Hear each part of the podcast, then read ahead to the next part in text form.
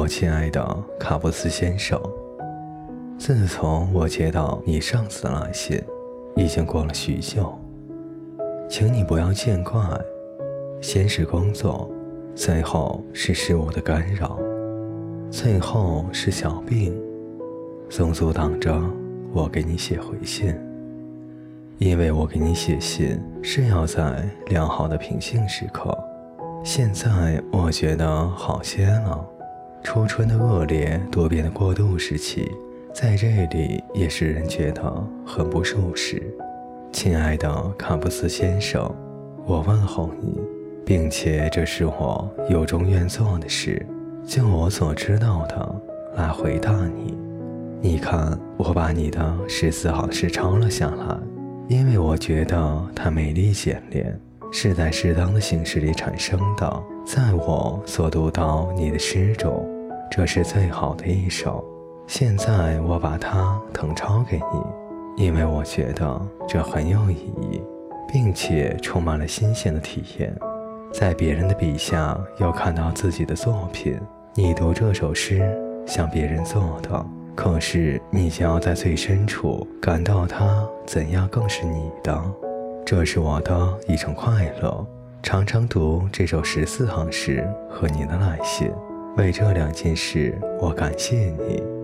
在寂寞中，你不要彷徨迷茫，由于你自身内有一些愿望要从这寂寞里脱身。也正是这个愿望，如果你平静的、卓越的，像一件工具似的去运用它，它就会帮助你把你的寂寞扩展到广远的地方。一般人用阴习的帮助，把一切都轻易的去解决，而且按着轻易中最轻易的方面。但这是很显然的，自然界中的一切都是按照自己的方式生长、防御、表现出来自己。无论如何都要生存，抵抗一切反对的力量。我们知道的很少，但我们必须委身于艰难，却是一件永不会丢开我们的信念。寂寞的生存是好的，因为寂寞是艰难的。只要是艰难的事，就有使我们更有理由为它工作。爱很好，因为爱是艰难的。以人去爱人，这也许是给予我们最艰难、最重大的事。是最后的试验与考试，是最高的工作。别的工作都不过是为此而做准备的。所以，一切正在开始的青年们还不能爱，他们必须学习，他们必须用他们整个的生命，用一切的力量，聚集他们寂寞、痛苦和向上激动的心去学习爱。可是，学习的时期永远是一个长久的、专心致志的时期。爱就长期的、深深的侵入生命。寂寞、增强而深入的孤独生活，是为了爱着的人。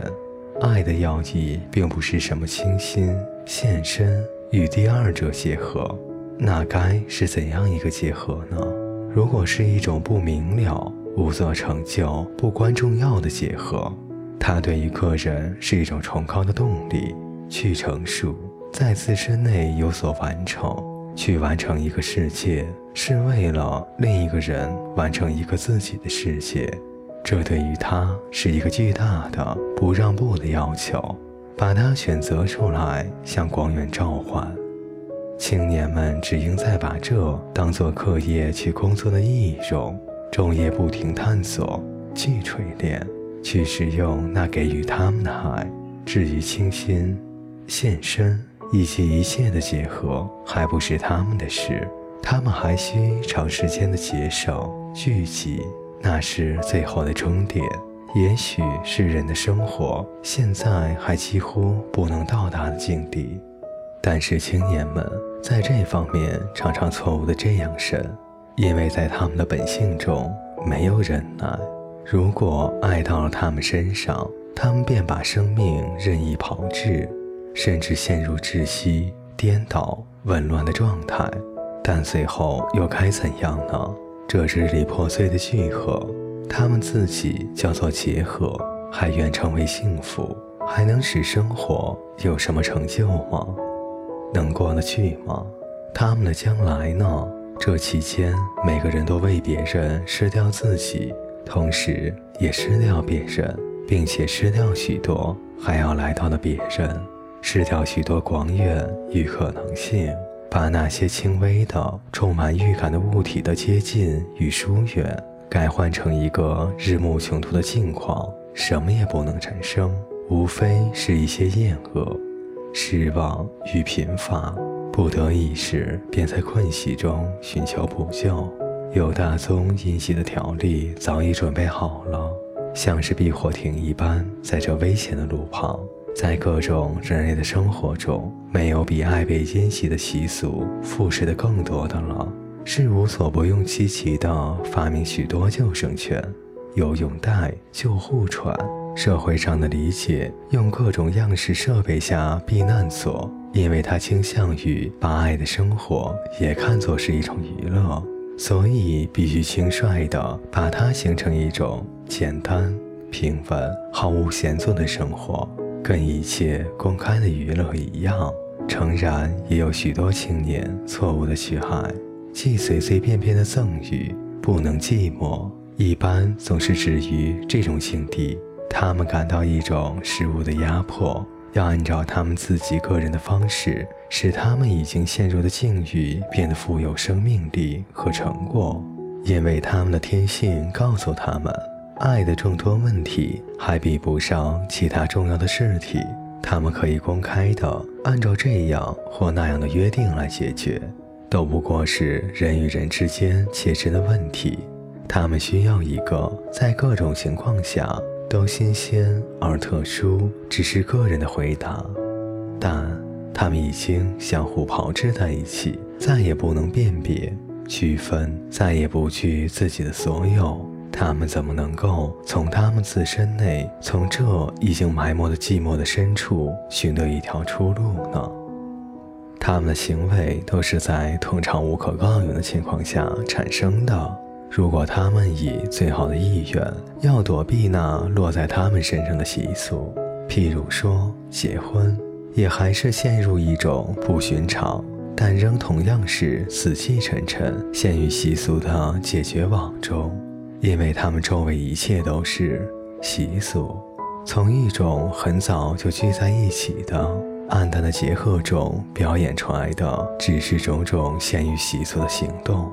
这样紊乱昏迷之所趋的每个关系，都有它的习俗，即使是那最不常见的也在内。是的，甚至于分离，也几乎是一种习俗的步骤，是一种非个性的偶然的决断，没有力量，没有成果。谁严肃地看，谁就感到，同对于艰难的死一样，对于这艰难的爱还没有启蒙。还没有解决，还没有什么指示与道路被认识，并且为了我们蒙蔽着的、负担着、传递下去，还没有显现的这两个任务，也没有共同的、协议可靠的规律供我们探讨。但是在我们只作为单独的个人其实练习的生活程度内，这些伟大的事物将同单独的个人在更接近的亲切中相遇。艰难的爱的工作对我们的发展过程的要求是无限广大的。我们作为幸存者，对那些要求还不能胜任。但是，但是，如果我们坚持忍耐，把爱作为重担和学业担在肩上，而不在任何潜意和轻浮的游戏中失掉自己。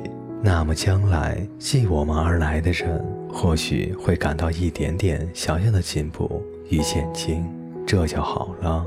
可是，我们现在正应该对于一个单独的人和另一个单独的人的关系没有成见，如实观察。我们试验着在这种关系里生活，面前并没有潜力。可是，在时代的变更中，已经有些事对于我们小心翼翼的开端能有所帮助了。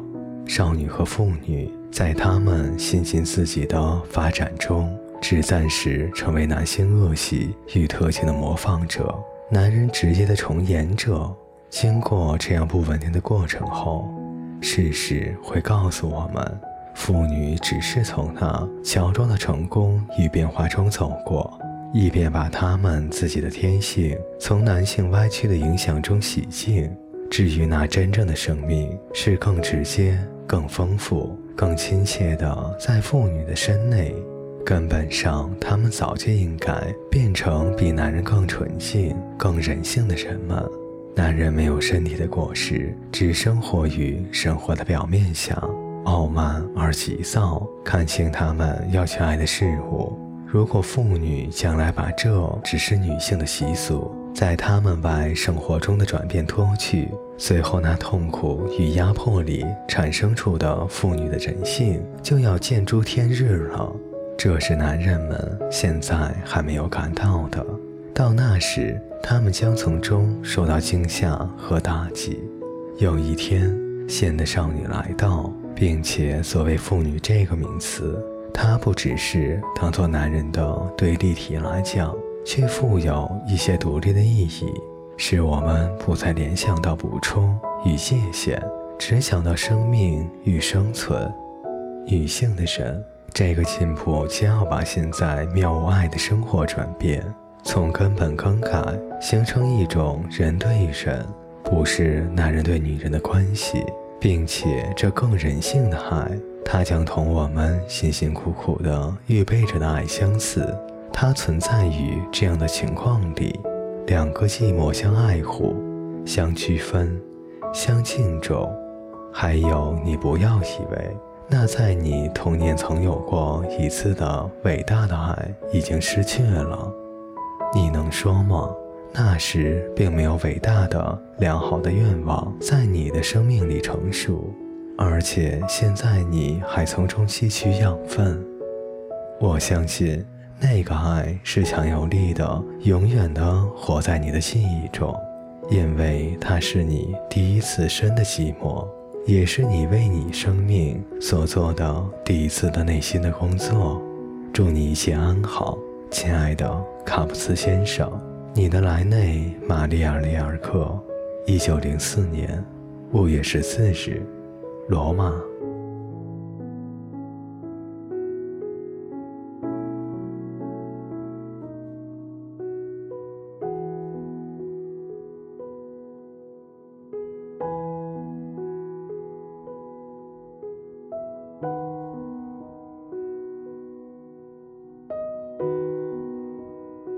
各位听众朋友，感谢您的收听，我们下节再见。